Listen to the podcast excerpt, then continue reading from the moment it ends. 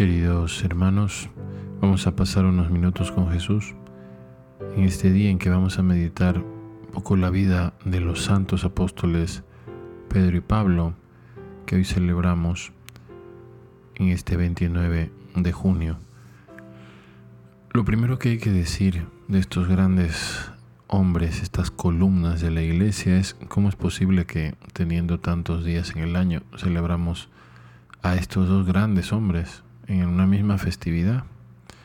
Bueno, hay que decir también que celebramos la conversión de San Pablo el 25 de enero, ¿no? Pero bueno, hoy celebramos en concreto el nacimiento al cielo, el martirio de San Pedro y San Pablo. ¿Por qué eh, los dos en la misma fecha? Bueno, un poco el Papa Francisco, el Papa Benedicto en sus homilías, en sus discursos nos han dicho un poco la, la razón de esto y es lo que les voy a comentar hoy. Primero tenemos que ver lo siguiente. Eh, San Pedro y San Pablo tienen una vocación igual, la vocación a expandir la iglesia, a dar ese mensaje del Evangelio a todas las naciones, ¿no? hacer catolicismo, la iglesia católica, ¿no? a todas las naciones y por lo tanto se convirtieron, como dice el Santo Padre Francisco, se convirtieron porque experimentaron el amor de Cristo que los sanó y los liberó, y por ello son apóstoles y ministros de liberación y de amor para los demás. Por lo tanto, una misma experiencia de conversión y de amor los une. Por eso están unidos también en este día. Otra cosa importante son los fundadores de la iglesia de Roma. Los fundadores. Recordemos que, a Pedro se le dijo, tú eres, la piedra sobre la que edificaré mi iglesia, esta piedra. Sobre esta piedra edificaré mi iglesia.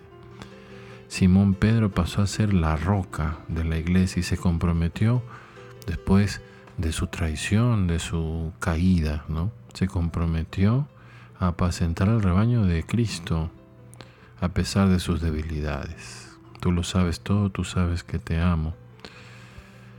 Pedro asumió con humildad el ser cabeza de la iglesia y dirigió a los apóstoles. Se encargó de que los discípulos mantuvieran, mantuvieran viva la fe y, se mantengan dentro del amor del Señor.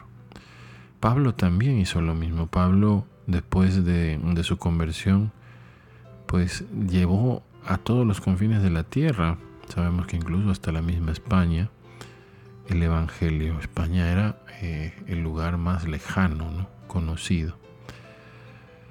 Fue bautizado, como sabemos, eh, en Damasco, donde conoció eh, en una visión, según él mismo lo dice, al Señor y por lo tanto reconocido como apóstol. ¿Por qué? Porque tuvo esa experiencia de encuentro con Cristo. Y como sabemos, San Pablo viajó y uno de sus, uno de sus viajes fue justamente a Roma, donde sabemos que pues, empezó esa semilla de la iglesia, que la que también después hiciera cosechar San Pedro. Por lo tanto, los dos son los fundadores de la iglesia de Roma. Después, ¿qué otra cosa? ¿Por qué los une esta celebración? Son columna espiritual de la iglesia.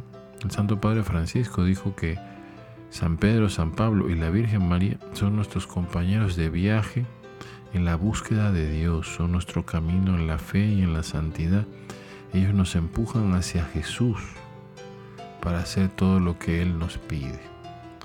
Por lo tanto, también son columna espiritual de la iglesia. Su ejemplo, su testimonio nos ayudan a perseverar en el camino, recordando que Pablo pues tuvo sus momentos de, caídas, de sufrimiento, incluso antes de ser cristiano, era perseguidor de los mismos. Incluso ya cuando, cuando fue cristiano, cuando ya se bautizó, también tuvo sus problemas para mantenerse fiel y se mantuvo fiel. San Pedro también, vemos antes de su conversión, tuvo la caída más terrible que es la negación tres veces del Señor sus momentos de ira, sus momentos de impulsos que no eran lo que Jesús quería. Pedro tuvo esa experiencia espiritual y se convirtió y entonces por lo tanto también es columna espiritual para nosotros. Otra cosa importante, ambos padecieron en Roma. Los dos lograron su martirio. Martirio significa testimonio en Roma. Sabemos por la tradición que San Pedro y San Pablo fueron detenidos y eh, seguramente castigados, azotados en la prisión mamertina llamada también Tulanium, ubicada en el foro romano de la antigua Roma. San Pedro sabemos que pasó sus últimos años en Roma guiando a la iglesia durante la persecución de Nerón hasta su martirio en el año 64. Sabemos que fue crucificado de cabeza en lo que era el antiguo circo de Calígula, que se usaba justamente para, para el martirio y sobre todo para, para pues, hacer una cantidad de cosas terribles. Y una de ellas fue la crucifixión de Pedro y de otros cristianos. Sabemos que por la tradición fue crucificado boca abajo porque no se sentía digno de morir como Jesús. Fue enterrado inmediatamente, recordemos que este circo de Nerón o de Calígula, en este caso de Nerón, ¿no? estaba justo a la orilla del monte llamado o la colina llamada Vaticana o Vaticano o del Vaticinium o Vaticano y fue enterrado ahí, por lo tanto por eso está en la colina del Vaticano la tumba de Pedro y sobre ella está construida la basílica hoy de San Pedro. Sabemos que esto sucedió el martirio de Pedro en el 64. Y también sabemos que Pablo fue decapitado. Recordemos que Pablo es decapitado porque era ciudadano romano. Es decir, sus padres, que eran ricos, habían comprado la ciudadanía romana en su, en su natal Tarso. Y fue decapitado hacia el año 67, enterrado en Roma cerca de lo que se llama los, fuera de los muros, extramuros, en lo que hoy se conoce como la Basílica de San Pablo, extramuros. Los dos también, otra cosa importante, son patronos de Roma y representantes del Evangelio.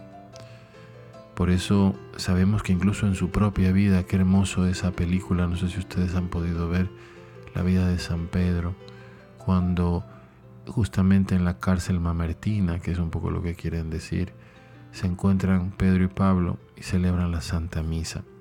Los dos son patronos de Roma porque exhibieron su fe ante los hermanos de Roma, ante los, y fueron representantes de Cristo ante los hermanos de Roma, inseparables en la vida, inseparables en la muerte.